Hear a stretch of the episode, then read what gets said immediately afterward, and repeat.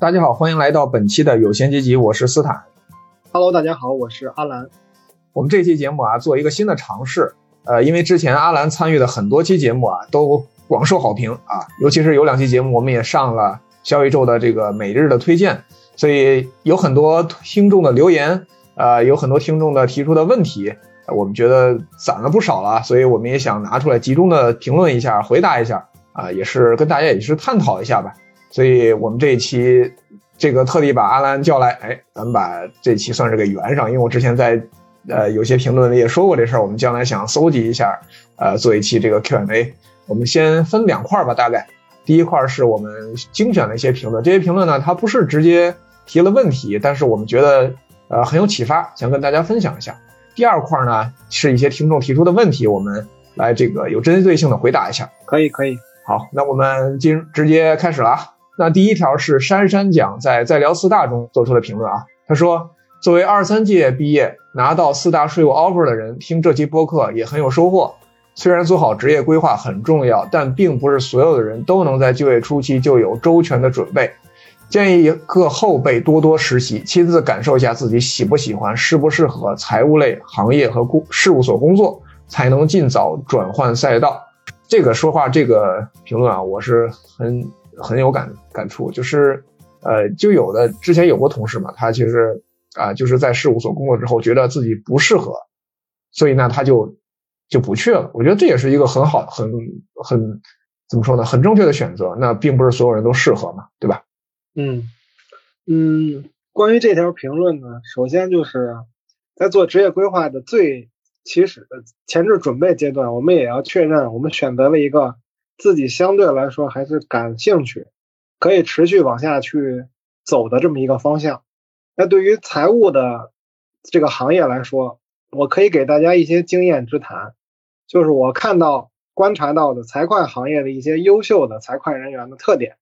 啊，第一个特点呢，就是普遍的他们会对图表图表比较感兴趣，比如说他们很多人很喜欢看报表或者看一些数字，包括一些排版很好看的这种对比图啊、饼状图啊等等。对这一点上，我觉得是一个，如果你要是对这方面有兴趣的话，我觉得你接触财务行财会行业应该是相对来说是有优势的。啊，然后第二点就是结合现在的这个。这个 MBTI 的这个人格测试现在非常火啊，网上我发现，对吧？财务行业里边的爱人就是内向的人是居多的，当然这只是一个我自己的观察啊，我自己测出来呢，我的我的这个是 MBTI 的人格是 INTJ 啊，我觉得我的行业里啊，这种 INTJ 的人还真是不少，就是尤其是这人，就是做计划的人非常非常多。那具体而言呢，就是。比如你出去旅游，或者说你每个月有没有记账的习惯？就对于我来说，财务已经给我带来了一些怎么说呢？工生活上的习惯，就是我很喜欢做计划，因为我之前不是做 FPA，就是要做预算、预测，然后还有预时的对比。那现在，比如说我每个月在月初的时候，我可能会给自己定一个大的指标，就是你这个月根据之前历史月份你花的这个呃记账的情况。你每个分类你要花多少钱，我可能都会有一个大概的概念。包括我在比如说去做旅行之前，我也会列一个很详细的清单表，啊，列上每天我计划去哪，就是非常喜欢做计划这件事儿，已经融入到了我的生活当中，对。然后最后一点呢，就是关于财务人呢，很多人他是很喜欢做管理的，就管控，因为很多那个外企的财务分析岗位，我们就管它叫 controlling。那 controlling，如果你想做一个好的 controller 的话，你自己首先是要怎么说呢？要有这种类似于管理狂那种感觉，就控制狂，就你很喜欢控制这个对你自己手里边一切东西，你要有这种掌控欲啊。我觉得这个这几点啊，就刚才我说的，关于图表还有这个数字的敏感性，然后对于计划的这个融入生活，就对于计划的这种把控，然后还有。对于所有你这个工作生活中所有事件的掌控力，这几点我觉得是一个优秀财会人特别集中的特点，可以给大家参考。就是说，如果你跟这个东西非常相反，你非常讨厌这种报表图形，然后你也非常讨厌做计划，你是很灵活的人，而且你很喜欢这种天马行空的思思维，也不太 care 自己手上到底掌握着什么事儿或者管着什么事儿，那我觉得你可能就确实得自己去亲自试一试，看看你能不能接受这一份工作。对，如果要是说你刚才听完我说的这段话，觉得确实是不太相关，然后你也想，呃，你有可能之后呢，你做起来就不会那么舒服，那我就建议你可以在早期就考虑转换赛道。嗯，对，因为没有完美的这个，就是说一套这个公式能够算出来你到底适合我只是给没有大家说一些特点，对吧？对对对，也没有一一套方案适合所有人，对吧？所以大家还是要根据自己的情况。所以正好结合着下一条啊，我觉得这个嗯也挺相关的。说这个探考小肥羊女士在这个同一期也是在聊四代中说，说最后一句讲的很好，年轻人的试错成本太大了。呃，我就是没有做好职业规划，工作两年后辞职读了研，从而再次获得应届生身份，才得以重新择业，不然只能在原来的工呃原来工作的行业打转。所以呃，就像刚才说的，就是你要是再开始选错了，那可能后面去再去转的成本就很高嘛，你可能要付出更多的努力。选重新选择的话，读书是一个方式啊，那可能你跳槽是一个方式，但是当然我们希望是这个试错能够尽早的完成，对吧？嗯，对这一点上，我觉得我可以给大家提示一点，就是虽然我们说要试错，但是真的是不是要自己不撞南墙不回头的这种试错，我觉得也不需要，是因为现在这个互联网的环境给大家一个非常开放的这个可以参考的间接经验，就是说我们可以在小红书、B 站或者知乎上去看图文啊或者视频的那种这种方式去看到别人的间接经验。那很多人的经验可能跟你的背景就是很类似，那你就完全可以借鉴，就不需要自己再沿着错误的道路再重走一回啊。那具体而言呢，也有很多人之前也问过我，就是说，如果对于一个普通人来说，那我们应届生的试错的时间到底有多长时间？那之前我也听过啊，就是有人说过，可能是在两年以内。如果说你觉得你不适合这个行业，或者你不适合这个岗位，啊，你还可以在两年内频繁的跳槽，然后来找到你最喜欢的那个岗位。那目前我觉得以目前的这个就业形势来说，它这个说法也是不成立的。我觉得最好呢就是在学校内，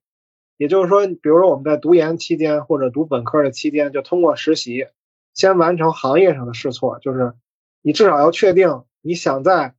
想不想在这个财会行业去做。比如说我可以。我完全可以，如果我不做财会行业，比如我去转数据分析，或者我去转运营，或者哪怕我去转产品，这都是有可能的，在学校里都是有可能去转的。但是如果等你在啊、求职市场什么的前两年再去这么频繁跳槽去转的话，其实是对你未来的整个职业，包括跳槽啊什么的，是有很大的影响的。所以我是不太建议说普通人还要在前两年的工作时间里去完成试错。嗯啊，与此同时呢，我给大家再再强调一点是说什么呢？是说很多人说，那我就是不撞南墙不回头嘛，我就我先试着工作几年，我觉得我不好，我再去再去换行业，或者我再去跳槽，对吧？那现在大互联网的大厂其实，呃，他们现在有一个规则，就叫呃，以工作经验或者以你的工作能力定你的职级，然后以职级来定你的薪酬，对吧？啊，然后很多人他他其实还没有明白啊，就是说，比如说假设说我们现在定了一个三十岁，可能我们大多数人都要，比如说到大厂里边都要对标一个职级，那如果没有到达这个职级的话，它其实并不简简单单是一个熬年限或者说我可以换行业的这么一个可能性，很可能你就直接被淘汰掉了。对，所以就是说。尤其是国内的这个就业环境，现在没有给普通人有太长的试错时间。它不像是说我可以先先干到三十岁，或者我先干到三十五岁，然后我再不喜欢我再去换。现在是说呢，你可能干到那个时间点，如果你还没有升到一个对应的管理的职级上，你就直接被淘汰了，是非常残酷的。所以说，我觉得试错的这个时间越短越好，就是你就。找到一条直线，找到一条线，你就使劲往下走，看看你在三十岁的时候能不能走到一个相对来说，啊、呃，怎么说呢？相对来说那个比较高的职级吧。对，嗯，对对对，其实呃怎么说呢？因为你做一个应届生来讲，你在前两年的话，你没有太多工作经验，你也很难去换到一个你想去的地方。就是呃两一两年嘛，其实你你基本上太太复杂的工作你也承担不了，所以在这个时候你频繁的换也没有任何优势，反而是一种劣势吧。当然，呃，有些公司是，比如说四大，应该是承认两年内的。呃，应届生经呃应届生的身份的，对吧？我印象中好像是一年吧，我我我已经不确定，之前好像是两年。对，所以你你还其实还可以，比如说你在一个公司你入职了，你觉得不好，你可以，我建议就是当断则断。如果你下定决心这就不是你想干的，那你就快点出来，然后不如再去试着，比如说试着下一年的春招再尝试一下，我觉得也是一个思路吧。对这一块，我觉得还可以再呃说一句，就是说。我们在做职业规划的时候，还可以参考我之前分享过的一个定位的方法，就是首先你要把你，呃，感兴趣的这个行业的所有的岗位职级，按照时间轴的方式放在你的横轴上，看一下你现在的位置，啊，然后比如说你最想做的是财务总监，那你现在可能只是一个初级的分析师，那你要看一下你从你初级分析师走到财务总监可能需要多少年，这是你横轴的位置，那纵向的呢，可能是你跟你同层。就是跟你的竞争对手，你跟他们相比，你是一个比他们做的好，比他们做的差，就是我们要看一个纵向的对比，然后综合来看，我们就可以定位到你现在在整个职业规划的路径中，你是一个什么样的位置。就是这一块呢，也可以啊给大家那个应届生作为参考吧。嗯，好的，那咱们下一条啊。好，呃，也是这个 Lindy 在聊聊面试中提到说，听完就感觉学历只是你的增值项，水平都差不多，但是很看重学历。其实很多东西大家都能做，能力的展现是需要你在学历不被刷下的情况下进行的。你需要学历作为入场券，不然很难被看到，并且去面试不需要把太面试太当回事儿，因为 GD 就会写的很完美，而且啊很多半瓢水都去了，你也都能做。啊，这个我插两句，因为最近我听了好几段这个张雪峰的这个，他反复会说的一个，就是说他为什么说考公是最公平的？就是说他说考公是应报尽考，就是你不会被筛简历，就只要你符合他的条件啊。但是在面这个企业面试中，确实就是学历确实很多时候就是你没到他的要求，可能就会被秒拒了。我因为我最近听到几个呃前同事他们在招聘的时候，就是刚投完没多久就会被拒掉。显然就是可能 HR 压根就没有看到，直接被拒掉。对我觉得这是一个。第二个就是关于这个这个 JD 的事儿，就是我们遇到过这种 JD 写的很很很高大上，很很牛很牛，但实际上做的活儿却很水的一种情况。但是你作为一个应，尤其是作为一个应届生的话，其实你是看不出来的，他很容易把你给吓住。就是你觉得这个事儿可能自己根本干不了，但实际上呢，呃，其实这不是什么多高端的事儿。那我觉得破除这两个事儿啊，主要我觉得。方法就是第一个就是你通过实习嘛，你去过这个部门了，然后你已经知道他们实际上干的就是这摊活他写的这么天花乱坠的，其实就是这么回事儿啊，所以你就不会被吓到了。我觉得这是第一个。我觉得第二个就是你自己也可以其实反向的学习一下他是怎么写这个，把这么 low 的一件事包装的这么高大上的，就是我们也可以反过来学，对，把自己包装的很很厉害，对吧？啊，对。那其实针对于这条评论，我就觉得一个。求职者他在拿到他理想 offer 的过程中，其实主要会经历简历筛选和面试两个过程，对吧？嗯，那针对于这两个过程，其实啊，学历我们先不聊啊，这两个过程我觉得有两点核心的逻辑，我需要提示大家。就因为很多现在投简历的人，他其实还是抱有一个学生思维，就是他并不并没有站在 HR 的角度，知道 HR 他到底能收到多少简历，就是他还没有这个概念。对，所以他们很多东西呢，就是当可写可不写的时候，他就会非常谨慎、非常犹豫。就是说，哎呀，这一块我可能只是接触过、听说过，呃，可能我没有深入，也没有我写上，我可能觉得不太好，那我把它拿下去嘛。啊，我我跟你说，就是说，首先在写简历的这个层面上，你一定要突出你自己的核心的优势亮点啊，甚至说有一些呃合理的包装，我觉得是完完全全没有问题的。就不要去 care 说这个东西到底是不是我深度参与过的东西啊？有的只要沾边的，我觉得跟这个 JD 去匹配的，你就可以往上去写。就是说，简历就是你的第一印象，让面试官能够很快的看到你，约你面试。这个是简历的一个非常重要的点，这个很多人一定要剔除自己的学生思维。然后第二点就是在面试的过程里，我们很多人也有一个思维，就是说我之前可能接触的面比较窄，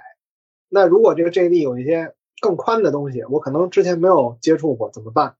那我就告诉你。啊，第一点就是，即使你是一个拧牛拧螺丝的，你也要把你自己包装成一个能造火箭的。这一点是很多学生思维里边就是非常抵触的一点啊。因为什么？因为你可以学，你并不是说我现在拧螺丝，我未来一辈子只能拧螺丝，对吧？如果你要想一辈子拧螺丝的话，我相信大家也不会去跳槽了，对。所以你一定要有这个证明自己可以胜任的这么一个信心。然后第二点就是你在面试的过程中，一定要体现一个你非常强的求职的意向，就是你确实对这家公司或者这家岗位或者这个团队非常感兴趣，啊，因为这个意向其实也是面试的一块很重要的部分，啊，所以你看啊，就是这两在简历和面试上我都提示了两点，就是说大家一定要嗯更合理和完整的。评估自己的能力，就不要去低估自己啊！因为很多岗位其实把你放在那个岗位上，你也可以做。嗯，对，就给大家一些信心嘛。哎，其实关于意向这点啊，我想忽然想起一个话题了，就是呃，比如说咱们作为一个面试者，其实有时候我面完一轮之后，我觉得这个企业不行，根本不是我想去的。嗯，对，其实有些有些时候，我觉得是不是呃，出于比如说我还没有拿到一个 offer，我先面着，我可能呃。表现出来，我还是觉得还可以，我想继续往下面。那对，还是说我直接就向对方表示，我可能觉得不合适。就是如果我在面试之前，就比如说我第一轮面试里，就要看我自己的个人的性格跟我这个企业文化的匹配程度，这一点是非常重要的。如果说，比如说你通过这种抗这种压力面试，你就已经觉得我跟这个企业的风格完全不符，那我觉得你也就不用再进行下一轮面试了。这是。因为即使你进去有幸进去，你未来也会很痛苦。你工作的过程里，嗯，包括跟这个领导，其实聊一轮大概一个小时，你就能感受出来他们团队是一什么样的风格，或者说他的管理风格是什么样。这个是我觉得还是比较容易感受出来的啊。然后第二点就是说，看你自己的面试的环节。如果说你现在这个面试是为了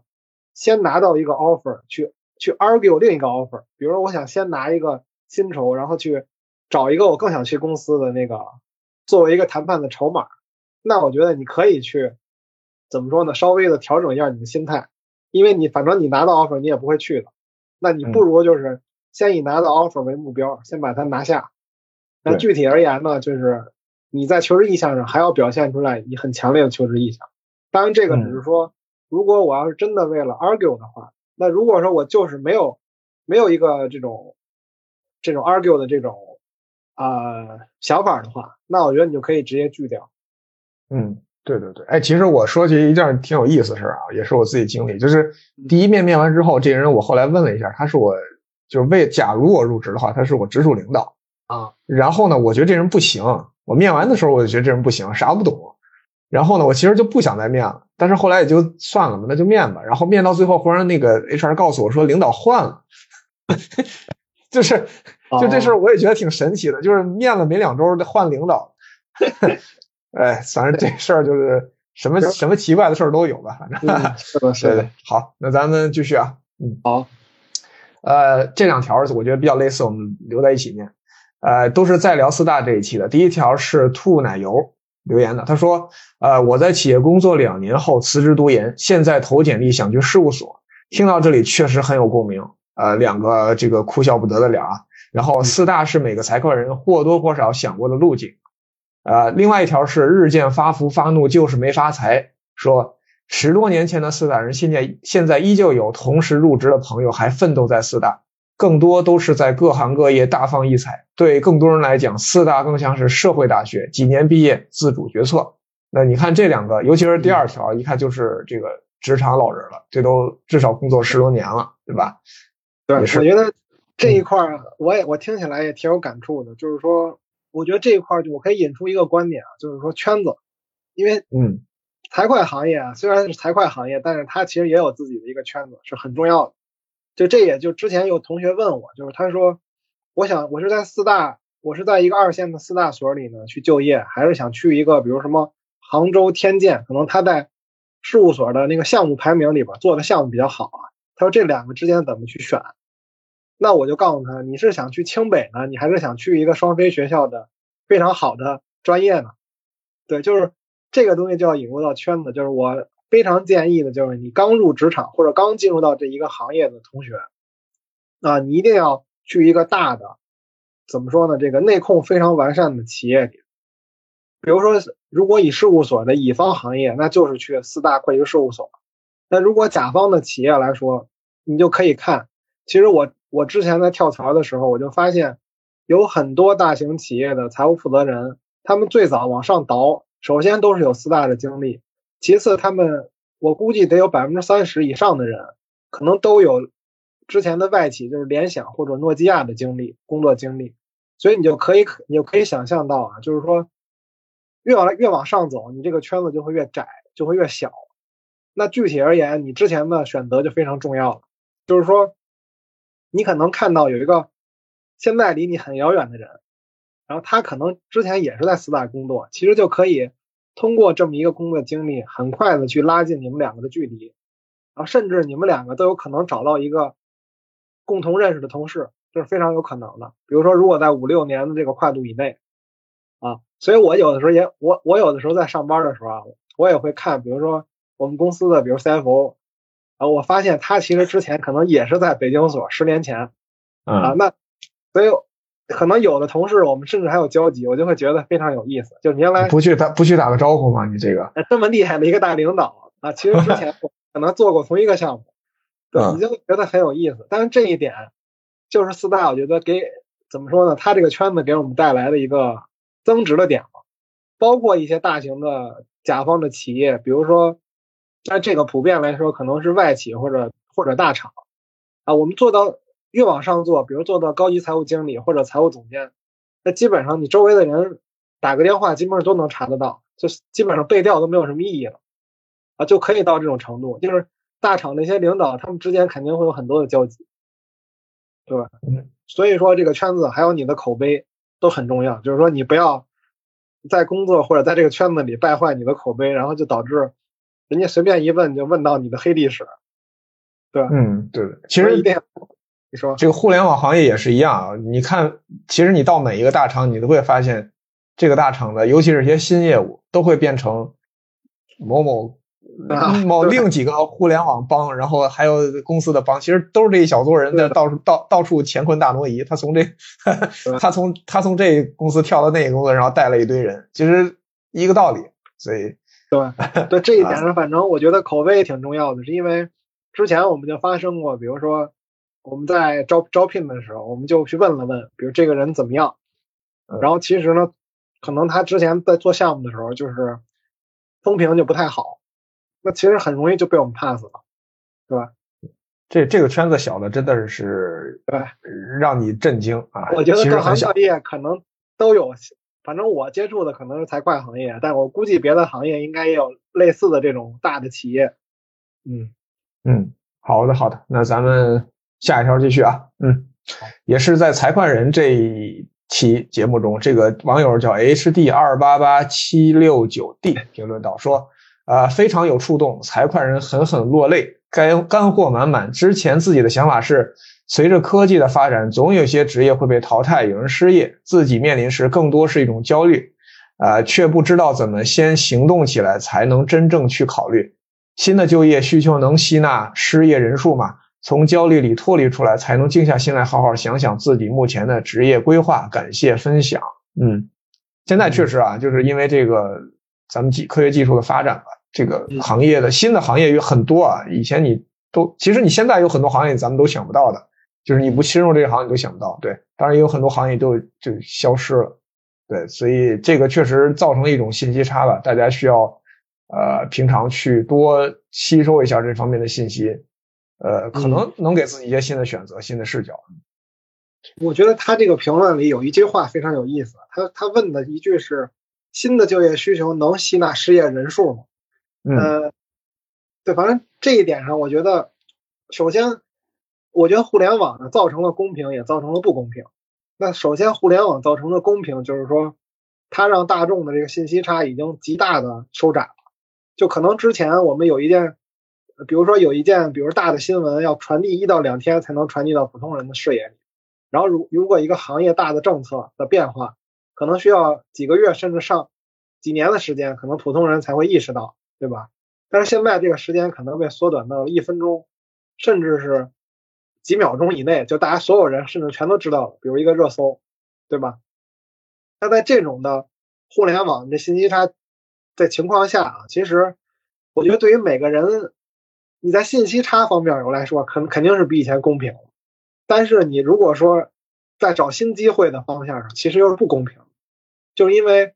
如果有一个新的行业，非常新兴的热门行业，肯定会被年轻人的这种就业热情直接被踩踏掉。所以现在很难有一个，我觉得有一个这么大的一个新兴行业能够直接容纳说所有的这种就业的需求。嗯，对。之前不是说开滴滴嘛，是吧？啊，对。啊，连滴滴现在我听有的城市都已经那个饱和，对，已经严重饱和了，对，是吧？就是说之前我记得那个互联网大厂有一次双减的裁员，据说是裁了千万级的人，对。那我我自己的感觉感觉肯定是很多人是没有找到一个真的，嗯，怎么说呢？那个能够跟他以前同 level 的这么一个行业去吸纳这些就业的就业的人数。对我觉得这一点上，我也期待着未来的几年，比如说这科技的发展，可以再孕育出一些新的，比如跟 AI 结合或者跟这种物联网结合的这么一些新的行业，能够让大家去怎么说呢？有一些新鲜感。对，对，另外我觉得也是，就是你这个岗位啊，呃，怎么说呢？有时候就是太专了也不好，就是看你这个未来的发展面宽不宽。有些岗位就很专，就是你离开这个行业，你几乎就没得可干，甚至你离开这家公司都没得可干。所以这种的风险就感觉就高一点。所以我们还是希望能够找一个未来路宽一点的。对，我觉得这个可能对对未来会比较好，那抗风险能力也好一点。行，那咱们继续啊。好，那这个是再聊四大的另一个很简短，这个这个这个人这个名字咋念呢？就我叫 K R S K R I S A G W U L，他说很短啊，说 C P A 必须拿下，没有 C P A 走不通。那那感觉这个人肯定是行业内的人啊，职业可能就是职业的这个注册会计师了啊。嗯，对，我觉得这一点上 C P A 是跟学历一样。它是一个硬件条件非常重要的一个环节，啊，尤其是在怎么说呢？一个供给市场上，不对，我想想啊，就是现在就业比较收窄这么一个市场上，它现在确实是一个敲门砖，就已经到了一个敲敲门砖的那个层面了。对于有的热门岗位来说，嗯，但是呢，对于一些中高端的岗位，那其实核心来说还不是 CPA，他还是更看重你过去的工作内容。以及你在管理上的匹配程度。那举个例子，就是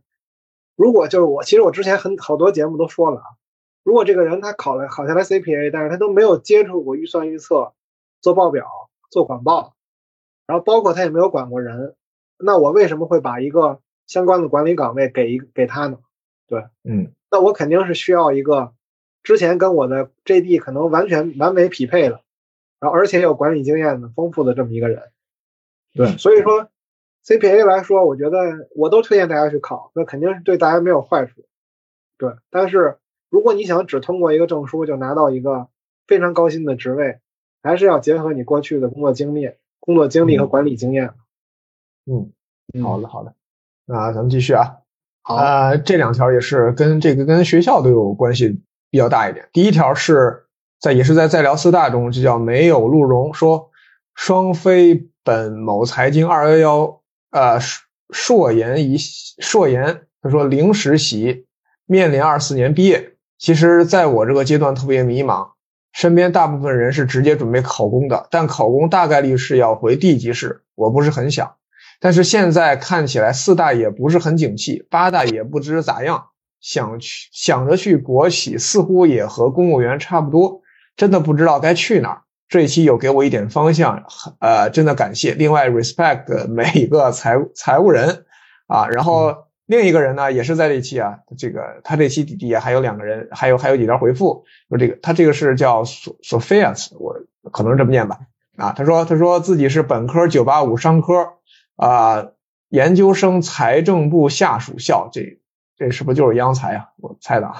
然后二十一届校招的时候。杭州四大八大没有一家面进，可能是地域问题，可能是环境问题，可能是我自己的问题。但是从那以后，我对事务所的滤镜就彻底破碎了。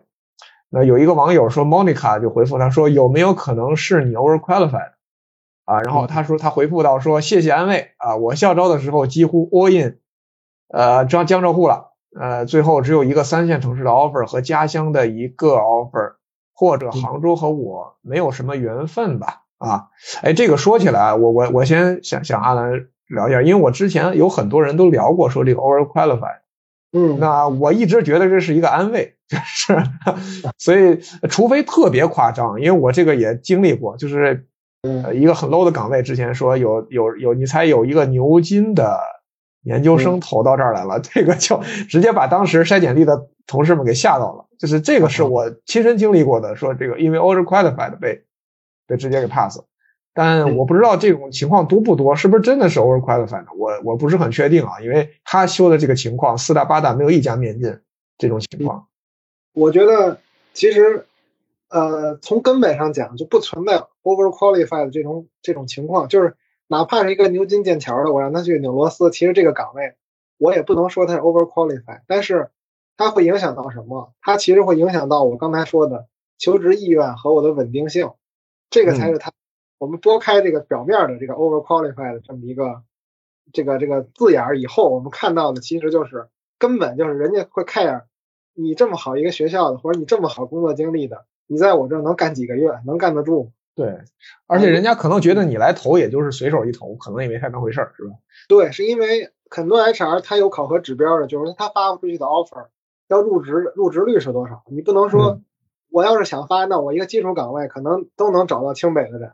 那我肯定是能发出去 offer 的。但是我可能最终入职了就就没有，对吧？嗯，所以说这一点上，就如果你是跨跨层级了，我我的理解就是跨。举个例子啊，比如说我们不是商科有个鄙视链嘛？虽然这个东西是一个怎么说呢，政治正只只存在于网络上的东西。比如说四大投行，然后可能是买方的基金，那如果你的你的过去的工作经历和你的证书，包括你的学校，都已经能匹配到买方基金了。然后你去投四大，就有可能四大的人就会觉得，你这个经历已经能够得到非常好的这种，就不用把四大当跳板了。你为什么想来？就是即使他面你，他可能也会着重的去问你的稳定性的问题，嗯，对吧？所以这一点上，就如果你说你的学历啊什么已经完全超过这个岗位很多。那我觉得你就要做好一个准备，就是说，你怎么能够跟他说明白，为什么我现在这个岗位明明可以，我这个学历和证书明明可以够到更高级的岗位，我为什么要来这个初级的岗位上？嗯，然后能说明白，我觉得也应该没有什么问题。嗯，对对对。那你对就是像他这种情况，尤其是啊一等于四大八大这十二个一个都没进，那他这种情况，比如说比较少见的，说实话，因为。呃，对于真的想进四大和八大的，我觉得我们之前有一个词儿叫“四大皆空”啊，“四大皆空”就是一个四大 offer 也没拿着。嗯，可能还是他的简历或者是他自己面群面上的准备还不太够，可能可以这么说啊。然后可能他之前也就没有相关的实习经验，这也是主要的原因之一。对，那具体而言呢，我对这个在城市的选择上，我还是有。我会给大家说一些经验嘛，就是说，如果你如果你是一个追求这个能力至上的人，或者说你是一个想卷的人，或者或者用一个更好的方式，就是说我要追求早期的职业成长性的人，嗯，那我建议你还是在超一线城市，就是北上广深，你去留下来，先工作个三到五年，至少把你的 title 提到一个高级。嗯，高级分析师或者经理的这个职位上，你再考虑去回老家。对，就是如果你是一个能力至上的人啊，但是呢，如果你要是一个就是说想躺平，然后想 work life balance，然后更尤尤其是女生，可能我想这种先成家，然后把孩子孩子生出来，然后那这种我觉得其实可以考虑在一毕业的时候就先试一试老家的机会。但是其实老家一般，我指的是这种三四线城市，它好的机会都集中在公务员体系或者说这种国企央企体系里，一般就是当地的大的国企央企，或者说是银行和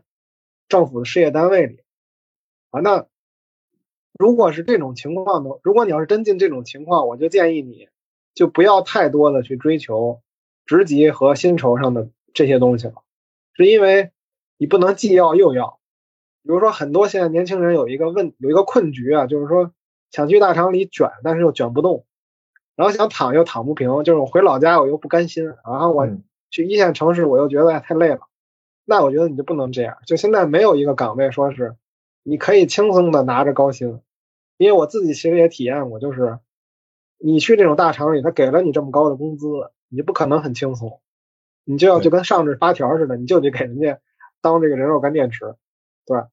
所以，对于我自己来说，因为我在大学的时候，其实我就很明确的，就是知道我自己是一个能力至上的人，就是我肯定要去一个能够用能力说话的地方，而不是用资源和背景说话的地方。所以我压根儿就对考公或者说体制内的这种东西没有什么兴趣。这个也就是之前我之前连这个行测都给说错了，是因为也不是我故意说错的啊，是因为我确实没有了解过。我之前以为。这个行测就是我我之前说的是行测，我以为是行业相关的东西，但这块我需要纠正一下啊，这个确实是我的问题，是因为这个是也是咱们听友给指出来的一个错误啊，对，因为他这个原原名应该叫做行政职业能力检测，对对对对，这个就是为什么我说我的职业规划其实做的很彻底，我就直接把体制外、体制内抛除在外了，对我在我在求职之初的时候就没有想过要考公或者去。啊，考到事业单位里，嗯嗯，对，我觉得这也是根据自己适不适合吧，啊，就是别也别太就是想当然，我觉得还是多去尝试，这个是最重要，还是尝试。对，我觉得这一点，我当时在大学的时候，我觉得如果很多听听友还没有毕业的话，我觉得你可以去学生会里边试一试，就学生会里，他很多的时候 你能感受到那个体制内的氛围，就是你要是不习惯，我觉得你就可以考虑未来你是不是说你要慎重。这这学生会，我之前前前一段时对前一段时间，我跟一个我们同宿舍的见了面，我们还聊起来了那一次临毕业前的一次非常各种幺蛾子频出，然后各种台上台下各种明面暗里的斗争的纠结在一起的一次学生会主席选举。好家伙，那次真的是太太精彩了。所以我就觉得，如果你想提前有的时候啊，就是体验一下，比如学。这种体制内的氛围，就是那种也不能说完全一致啊，但是我觉得可见一二。嗯嗯，对对对，就是因为我我听了好多人，他他是觉得他去体制内之后，为了一个编制之后就不会被开除嘛。但说实话，呃，你可以，我觉得他们可以去看一下，有很多为什么很多人从体制内出来，其实这样的人是很多的。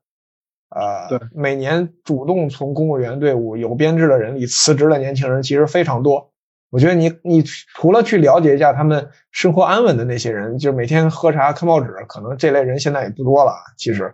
然后你也去了解一下他们辞职的人是为什么辞。我觉得这个其实你也可以去参考一下，而不是只看一面而不去了解他的另一面。对我觉得整体的感受就是，我对于我来说，我可能是想，我是比较接受的。跟着一个能力非常强的领导，就是我要服他才行。如果说这个人的能力各个方面都不如我，但是他还管着我，我就会受不了。那我之前我就知道我在学生会里就有这种体验，所以我就觉得 OK，那可能体制内就不适合我。嗯，我只是给大家说一个参考，当然这个还是得大家自己去亲身经历。好的，好的，那咱们下再再来两条啊。哎，你看这一条，他是在财会人这一期，这个人就叫财会人，对。他说他找工作找的想带了的应届生表示很感谢主播和阿伦老师，今年能去个四大或者八大就属于老天开眼了。哎，呃，我是想知道今天今年有这么夸张吗？哎，我发现我四大在聊四大的那一期，很多的说法都已经应验了。啊，比如当时我不是提到一个叫 No Pay Leave 吗？嗯，那其实今年我就说，北方有很多四大的都已经开始上 No Pay Leave，而且还不止一次，嗯，所以你就可以感受到这个，就相当于项目没有那么多了，就养这么多人，其实四大还是有一定压力的。我觉得今年啊是一个就业的比较困难的一年，但是只要我们把自己职业规划做好了，然后把相关的实习找好，应该还是有很多的机会，就也不用特别的悲观。对对，因为说实话，因为呃，怎么说呢？我觉得应该更难的应该在明年，因为今年是毕业生创纪录的一年，但是明年的毕业生会比今年更多。嗯，但是你要，但是确确实要做好一个准备。我之前也听，可能是其他的一个博客吧，他们说的，我觉得还挺有挺有意思的。他们说，一个当经济那个爆发式增长那么一年毕业的应届生，他可能是坐着一个直梯在往上走。那在前几年可能稍微的经济这个放缓了一些，我们做的可能是扶梯，然后现在可能就是大家都拼命着走这个楼梯，而且那个路还还不太明确，就一大帮人都在往上挤，所以就是说我们要做好这个准备，就是你可能要找一找你的第二曲线，如果你要是真的工作上你没有那么第一个就是这一份工作如果没有那么理想，比如说你要是分享欲特别强，你是不是可以考虑当一个某个行业的 UP 主？或者说小红书的这个博主，或者说，如果你证书考得很好，你可以考虑在副业上，比如说做一个讲师之类的。嗯，我觉得都这都是一个很好的建议吧。因为如果这个环境没有一个特别变好的一个趋势的话，你可以把你的这个主业和副业都要考虑起来。嗯，对对对。然后其中有一条啊，我还特地我觉得挺好玩的。这个人叫向阳杠 R K Y 零，他说，呃，AI 会摊煎饼吗？啊，因为咱们在当时聊了一下，说有 AI 可能会代替未来的审计工作嘛，对吧？改变审计模式，所以他说 AI 会摊煎饼吗？我来个会计转行煎饼摊儿吧。然后后来我就去查了一下，就是我给大家念一条这条新闻啊，就是这条新闻是这样写的，说。二零二三年二月，北京牛街地铁站 B 出口的下沉广场出现了一个煎饼果子机器人三分钟可以做好一个煎饼果子，七块九毛九起，可以定制是否加葱蒜、加辣椒等。为了做出最好的口味，据说这台机器从二零一八年就开始调试，花了四年多才最终确定了标准。啊，这台机，呃，这个机器呢是这个叫这个公司叫九饼 AI 餐饮啊。制作的，大家可以去查到它的官网啊。我我把我会把这个链接放到咱们这期的这个这个 show notes 里，然后欢迎这位这位听众去查一下，看看他是不是能转行看煎饼啊？开玩笑，开玩笑，就是就是我想说的，就是这个确实它的代替我们人类工作的这个趋势是非常快的，快到超出我们可能每个人的想象。所以其实我们很多现在习以为常的。机器可以替我们工作的东西，在过去也许你都在过去的人来看来都都是不可想象的，会被工会被这个这个呃机器替代。对，所以嗯，我们也没必要大惊小怪。所以只要我觉得还是呃做好自己吧。嗯，这个世世界大事我们是没法没法改变的啊。嗯，反正我之前那期也聊了，其实就是关于语言和呃视图类的。包括有一些音频处理类的，可能都要有危机感，就是要考你在就业之前，你要想好了未来几年可能 AI 会给你带来什么样的冲击，这个你应该提前做好准备。对我，我看到网上呃，国外有一个他出了一个排行榜，叫做呃是反正就是容易被 AI 替代的这么一个那么一个那么一个职业的那么一个榜，反正会计好像是我印象中是排前三，三联还做了这么一期节目。对，啊对，accounting 都是。财务核传统的会计核算，我觉得应该可能会啊，对，是的。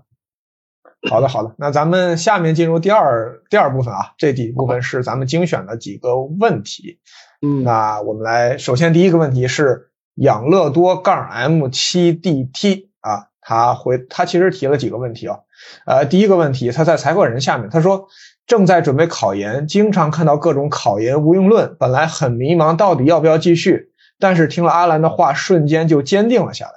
如只是如果是一个双非的财会研究生，是不是还不如去工作呀？我一直在犹豫，冒险一点报个二幺幺，还是求稳报个当地比较有知名度的双非。呃，不知道业内对于研究生的看法是怎样的呢？嗯，OK，这块儿我觉得就跟后边可能有一个问有一个问题直接一起回答吧，就是首先，如果你要是能考到二幺幺和九八五或者双一流的高校的话，就优先去这种综合类的高校，而且要去综合排名高的那种高校里去，因为很多公司筛简历它是会筛这个二幺幺九八五，嗯，和双一流的，对对对。然后如果你要是没法够到双一流的话，那就看双非学校的排名比较高的，最好是专业类的院校，啊，当然有的专业类院校其实并不比那个双非的分低，我估计就是这种财经类的，但是你要衡量一下，如果是综合排名名气比较大的，还是去那种名气比较大的。然后我也现在是推荐考研，是因为，呃，本科生他确实可能实习的经历也不够，然后，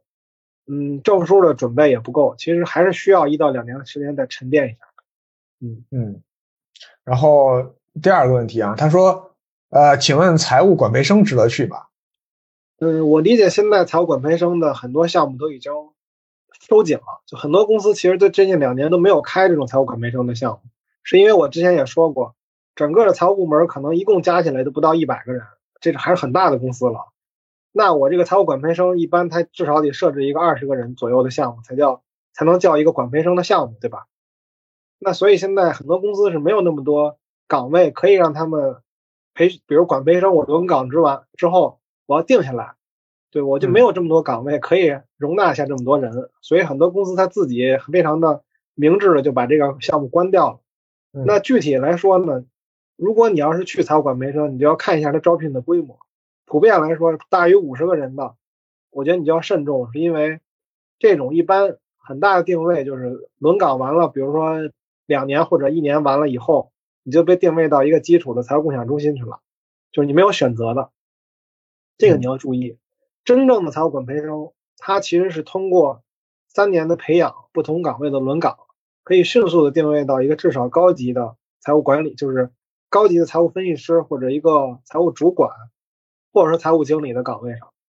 但是现在这种岗位会越来越少。嗯嗯，是的，好的。那下两个问题，我觉得这两个问题咱们一起一起答。就是一个是在都是在好简历关于怎么写好简历这一期，他说第一个是只有校园经历可以写，我的最大篇幅就是校园经历了，呜啊。第二条是没有实习经历怎么办呀？这这个其实这两个都是阿兰在这期节目中强调过的。第一个是说，刚才刚才我们也说了，就是摒弃这种学生思维嘛，这种校园经历呃无关紧要的就不要往上写了。对，然后第二个是实习其实是更重要的，也是这个 HR 会更看重的啊。但是你像他这种情况，他真的就没有，他他怎么办呢？这个，嗯，真的就没有。我如果是现在的话，我其实还是建议你可以写一。你可以找一个这种，嗯，找一怎么说呢？找一家公司吧，就是你可以自己写一些比较基础的财务的内容啊，或者说是，当然这个不是帮你造假啊，我是说，如果你要是真的想投的话，我第一建议肯定是你去找你学长学姐，能不能有内推的机会，先给你第一份实习，或者说你家里边有没有这种银行体系的，能给你推荐去当一个大堂经理啊，或者这种。如果这两个都没有的话，那我就建议你去，比如说找一个这种自媒体的公司，因为他们其实很缺实习生的，有的就这种运营的岗位，把它包装一下，然后放到你简历里。对，就是不用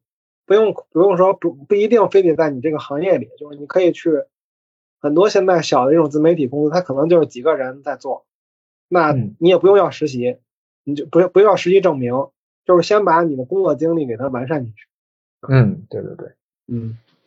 所以校校也别用校，我现在也觉得也不要用校园经历灌水，这个内容没啥意义。我之前看过有些人拿这种灌水的，最多也就是三段吧，就是上下，绝对不能超过三段。对，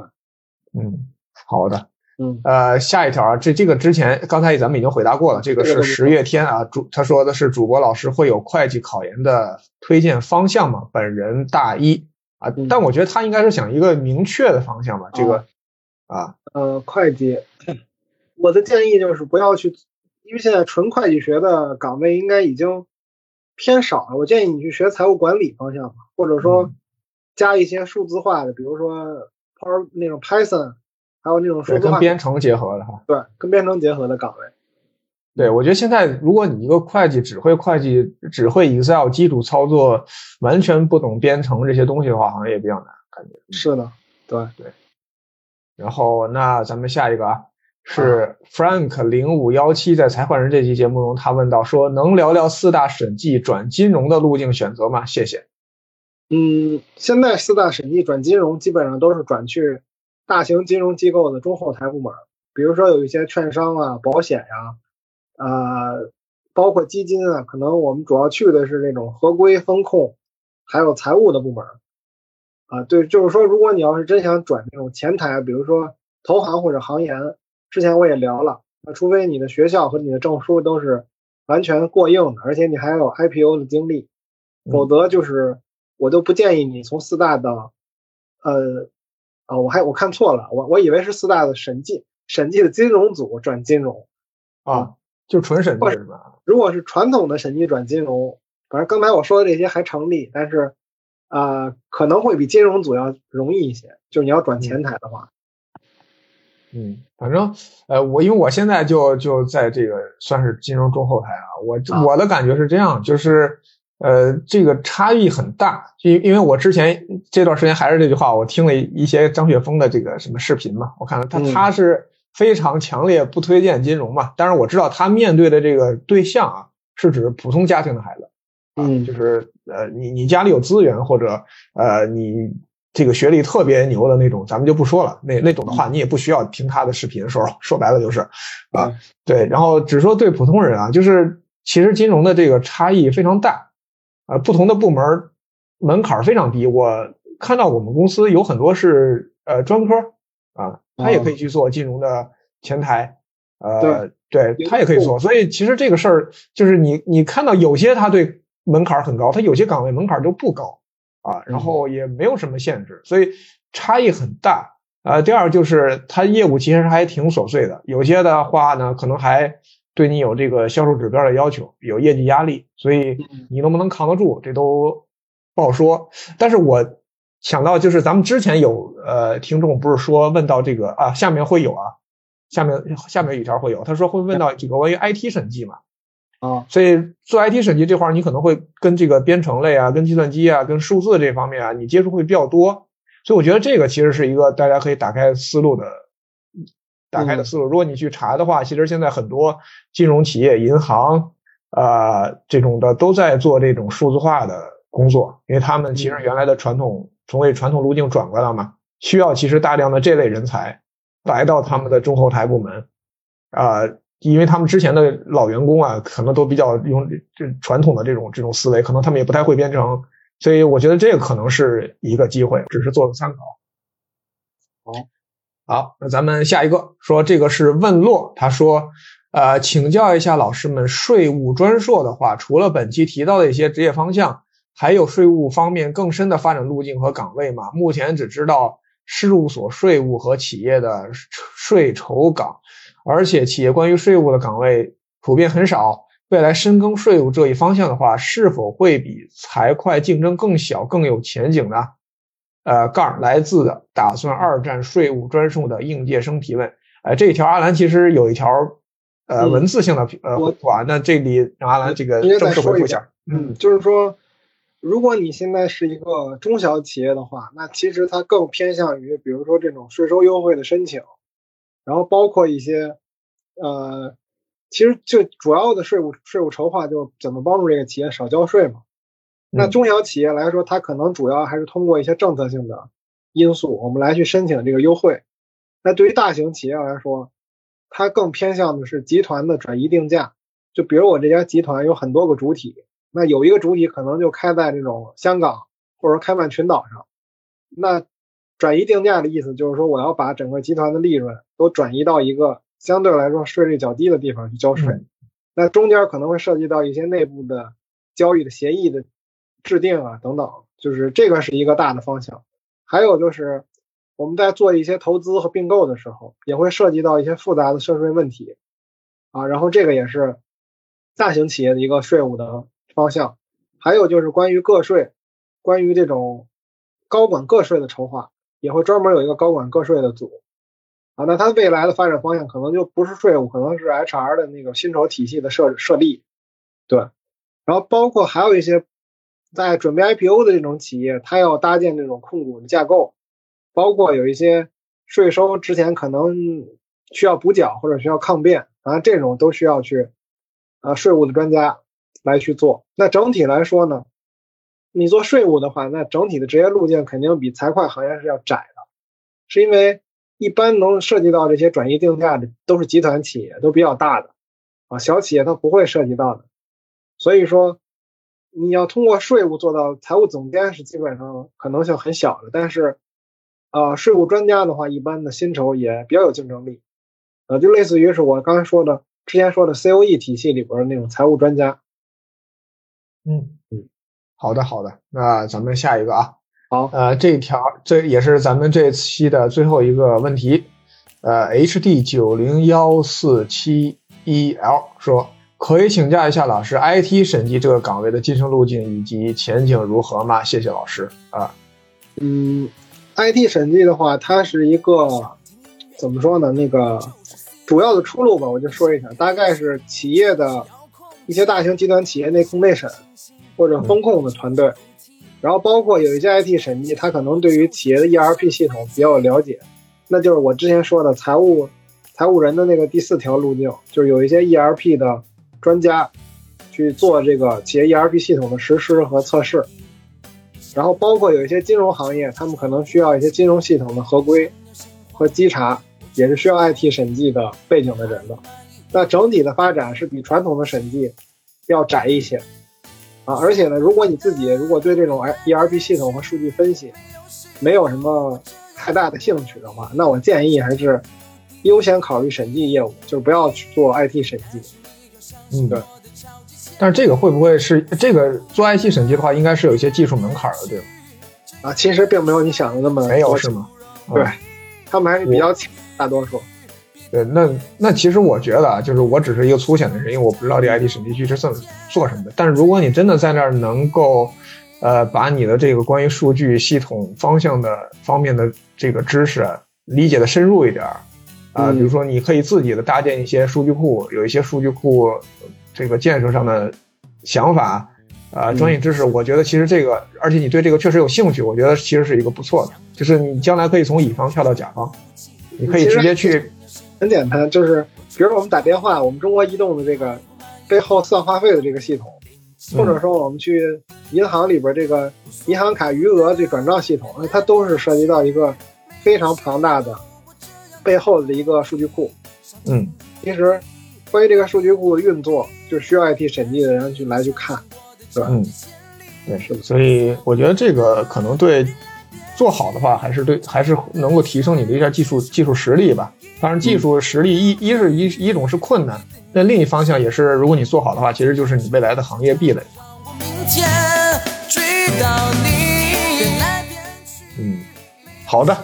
那咱们这期就这么多问题，然后感谢所有的听众，因为有很多其实评论也很精彩，我没有念到。那呃，我们感谢所有的听众给我们的鼓励，然后也希望如果大家还有什么。